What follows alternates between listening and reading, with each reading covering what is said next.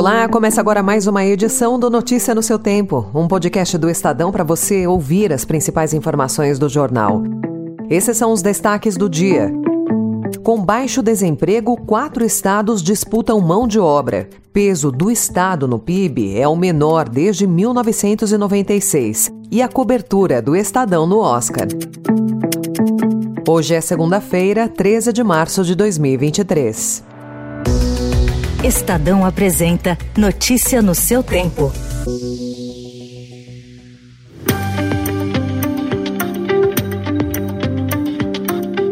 Na contramão do que acontece no restante do país, que soma 8 milhões e 600 mil desempregados, ou 7,9% da força de trabalho, quatro estados brasileiros ostentam taxa de desocupação abaixo de 4% e disputam a mão de obra disponível. Mato Grosso, Mato Grosso do Sul, Rondônia e Santa Catarina se valem de bons resultados do agronegócio para estimular toda a cadeia de produção ligada ao setor e, consequentemente, fazer rodar a economia local. Em Santa Catarina, a diversificação da atividade econômica, com indústrias têxtil, alimentícia e turística fortes, além do agro, gera situações como a de Itajaí, que tem 1.500 vagas abertas em diversos setores, sem interessados. Em Mato Grosso, produtores vão atrás de temporários de outros estados para suprir a escassez de mão de obra.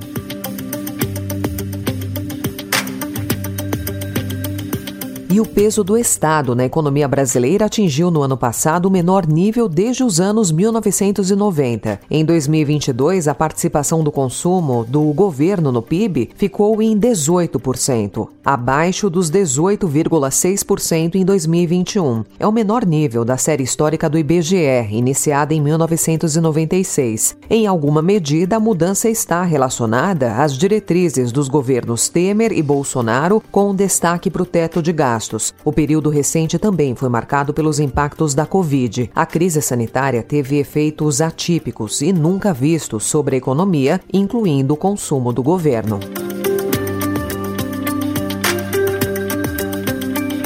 A Justiça do Rio de Janeiro determinou anteontem o fim do sigilo envolvendo os processos relativos à recuperação judicial da Americanas e também liberou o detalhamento de um financiamento especial que a rede de varejo busca. Esse financiamento é um tipo de empréstimo específico para empresas com problemas financeiros. Ao determinar o fim do sigilo, o juiz responsável afirma ter levado em conta o relevante interesse econômico e social envolvido na recuperação judicial da Americanas Americanas. A empresa ainda não se manifestou sobre a decisão da Justiça Carioca.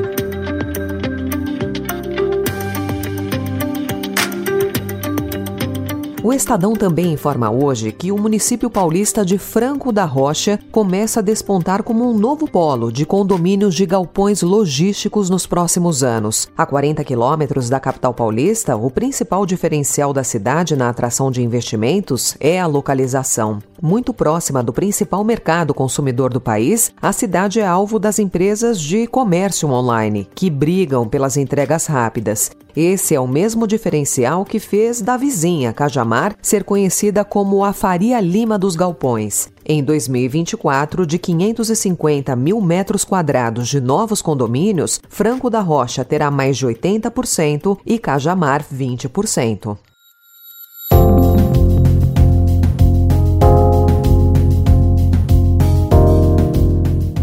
Denúncias apresentadas ao Supremo Tribunal Federal contra manifestantes dos atos golpistas de 8 de janeiro ignoram as condutas individuais e são redigidas em bloco, com textos idênticos. Embora cada participante do ataque ao Palácio do Planalto, ao STF e ao Congresso responda a uma ação de forma individualizada, separadamente há uma divisão das denúncias em pelo menos dois lotes. Ao Estadão, o subprocurador-geral da República, Carlos Frederico Santos, que é coordenador do grupo que investiga e apresenta denúncias contra os manifestantes, afirmou que a medida é possível porque os delitos foram praticados por uma multidão. Mas juristas, defensores públicos e advogados apontam para o risco de violações de direitos fundamentais e garantias dos investigados.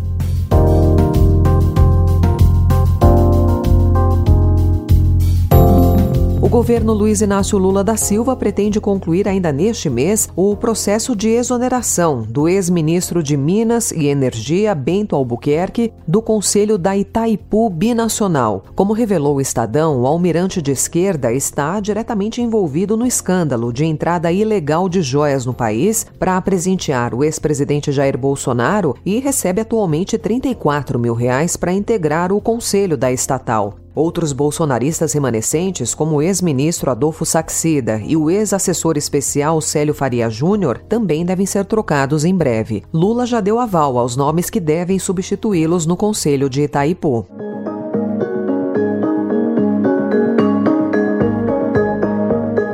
E no destaque internacional, a reaproximação diplomática entre a Arábia Saudita e o Irã, intermediada pela China, após anos de enfrentamentos entre as duas potências regionais, que têm um plano de fundo econômico por trás. De um lado, a retomada de relações foi um alívio para o Irã, que enfrenta distúrbios domésticos e uma economia prejudicada por duras sanções. Do outro, o pacto pode ajudar a acalmar as tensões regionais que inflamaram guerras e guerrilhas em locais como o Iêmen, o Líbano, a Síria e o Iraque. O príncipe Mohammed bin Salman, líder de fato dos sauditas, colocou como uma de suas prioridades resolver os conflitos que drenaram o orçamento do governo e afastaram potenciais investidores. Reordenar a economia e a sociedade conservadora do Reino Islâmico é um dos projetos principais dele.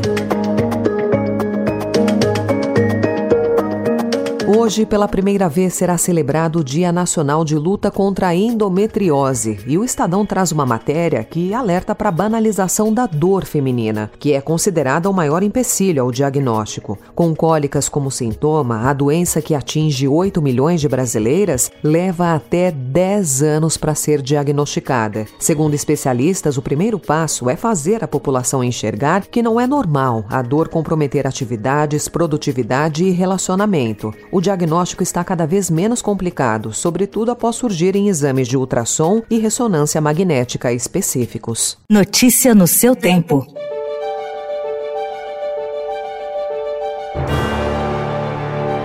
A 95ª Festa do Oscar em Los Angeles recebeu seus convidados ontem com uma quebra de tradição iniciada em 1961, a mudança da cor do tapete vermelho. Nesse ano, o tradicional item deu lugar a uma cor champanhe para transformar o Oscar em um evento noturno. Já a cerimônia começou com um prêmio que era esperado, o de melhor animação para Pinóquio, de Guilherme Del Toro. Animation is cinema. Animation is not a genre. And uh, animation is ready to be taken to the next step. We are all ready for it. Please help us. Keep animation in the conversation. Antes dele, o comediante Jim Kimmel, que comanda o Oscar pela terceira vez, fez comentários irônicos sobre o grande fato do ano passado: o inesperado tapa de Will Smith em Chris Rock. We have strict policies in place. If anyone in this theater commits an act of violence at any point during the show, you will be awarded the Oscar for Best Actor and permitted to give a 19 minute long speech. O prêmio de melhor maquiagem e cabelo ficou para A Baleia, melhor fotografia Nada de Novo no Front, Jamie Lee Curtis e Ke Huy Quan levaram os prêmios de melhor atriz e ator coadjuvantes por tudo em todo lugar ao mesmo tempo. Alexei Navalny, um opositor do presidente russo Vladimir Putin, que hoje vive em uma prisão de segurança máxima, ganhou o Oscar de melhor documentário. E o melhor figurino foi para Pantera Negra, Wakanda para sempre. A cobertura completa do Oscar 2023 você você confere em estadão.com.br.